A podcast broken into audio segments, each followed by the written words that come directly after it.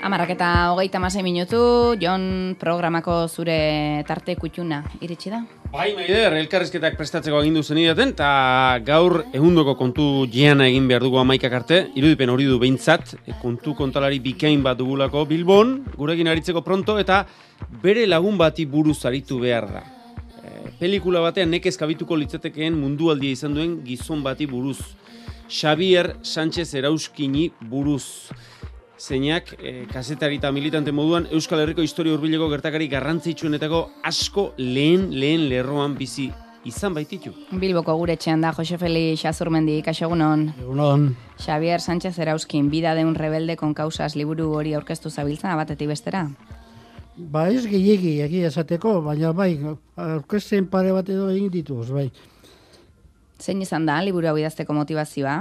Ba, erreza e, bere biografia jasotzea, eta berari omenaldi txiki bat egitea ere, bide batez.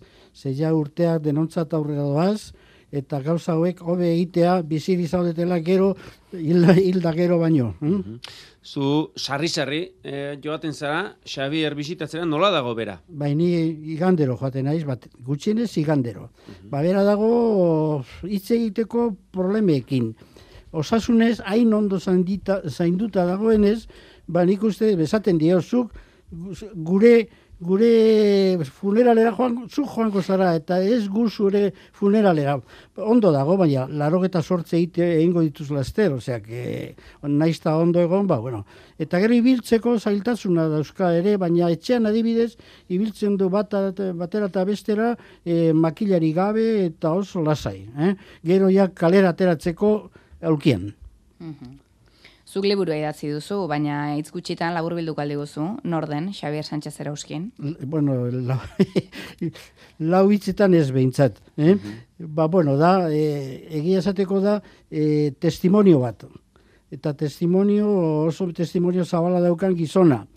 Eta gero da, ba, tituloan jartzen dena. Ez da, rebelde, bere bizitza izan da, rebeldia e, luze bat. Eta rebeldia desberdineekin basi gaztaizen jaio zen, gerra horretik, familia bertzale batean, oso familia ezagun batean gaztaizen eta inguruetan, albaiteruak ziren jatorriz bere aita, bere aitona, bere osabak, bueno, eta e, gero e, seminarioa joan zen, baina ez gazteizko seminarioa, joan zen kombinazeko seminarioa, eta hori bazuen, e, e, bueno, bere ikutu berezia, ze kombinazera joaten ziren gero o, e, obispoak eta kanonikoak eta izatea nahi zutenak, bai, mm hori bere asmoa, baina ara joan zen.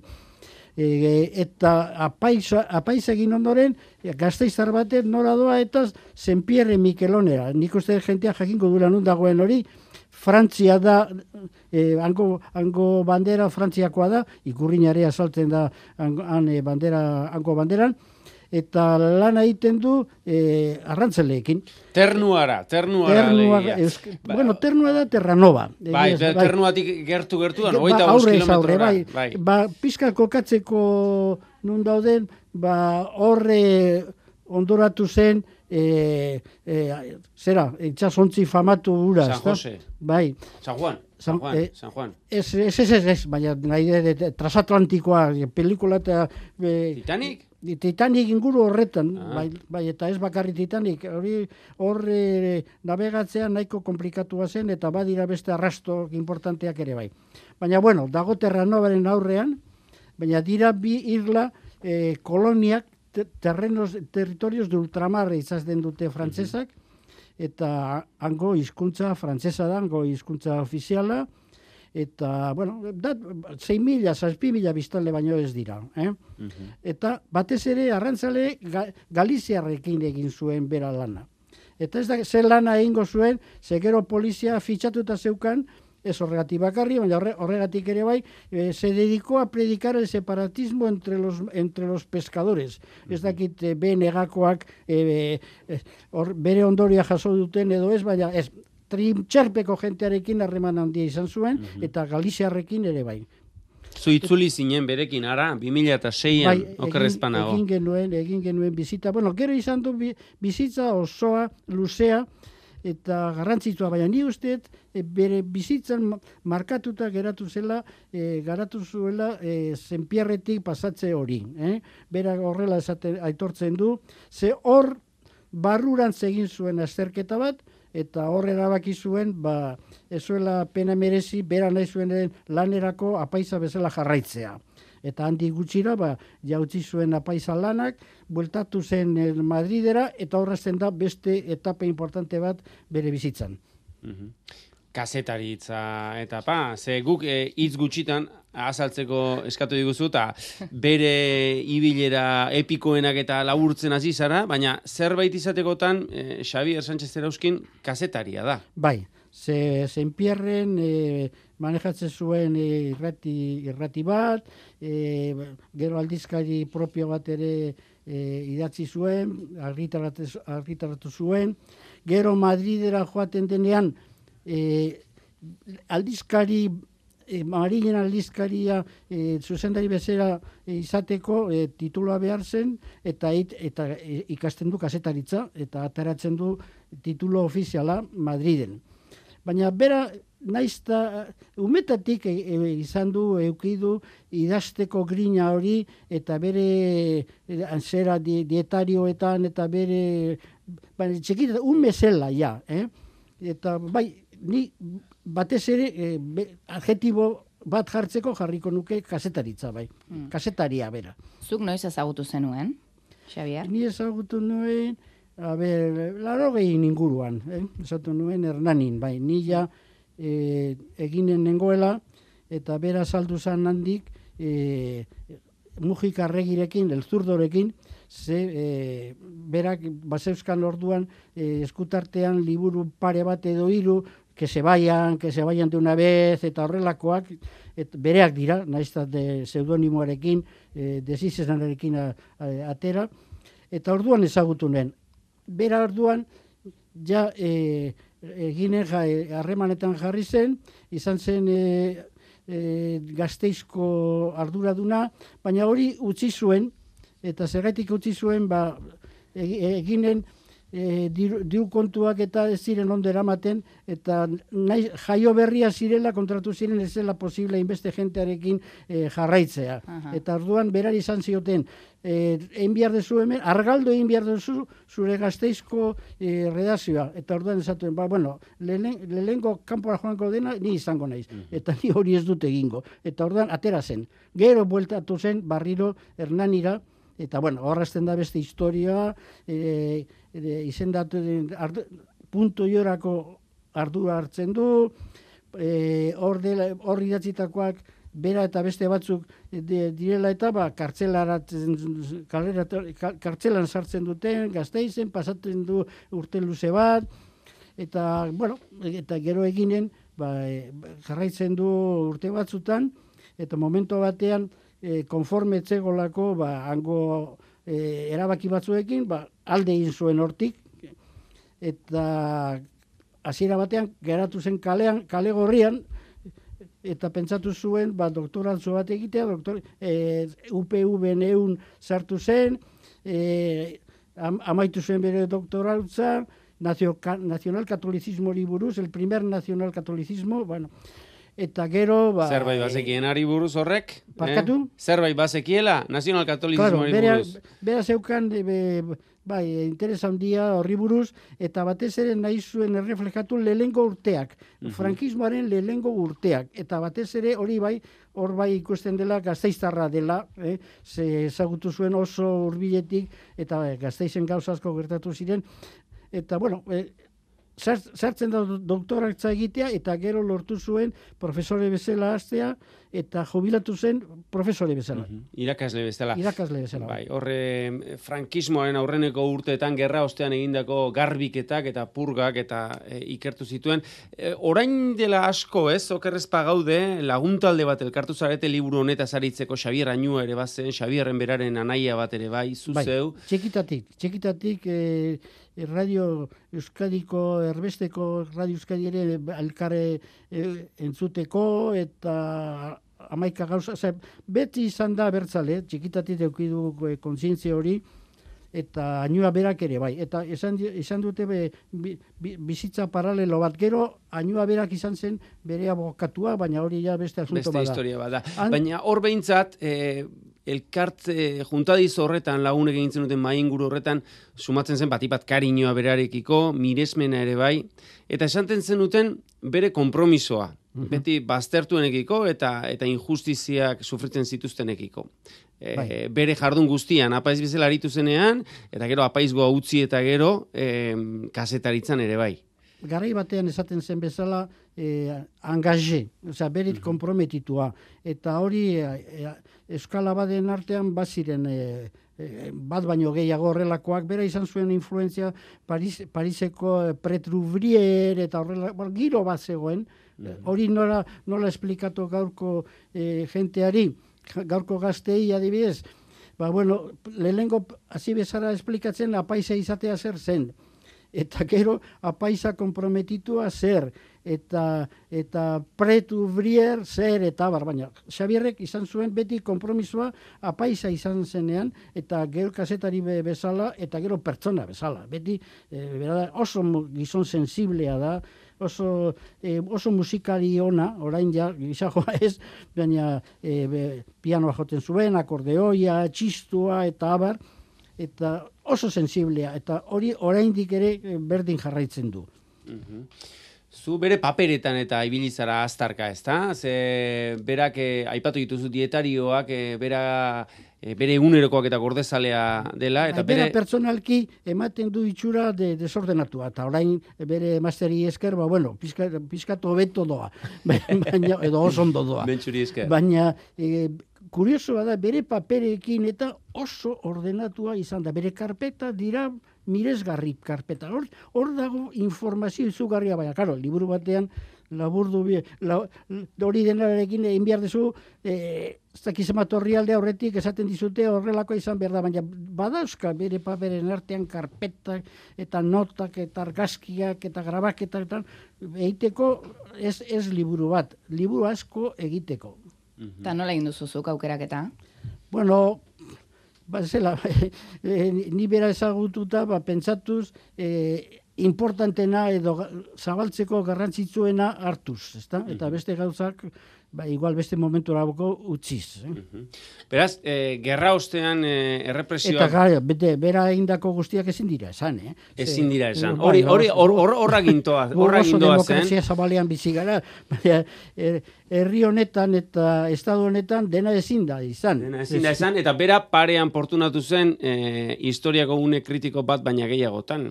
Horre batzuk baginik izkien, zerbait sumatzen genuen, Baina aurreko batean, elkarrezketa hau hitzartzeko izan genuen berrekit aldi batean, e, krabelinen irautza ere aipatu zen idan, ez dakiz ze zer ikusi bueno, bere argazkietan, liburaren argazkiak ere erakusten dute bere bilbidea.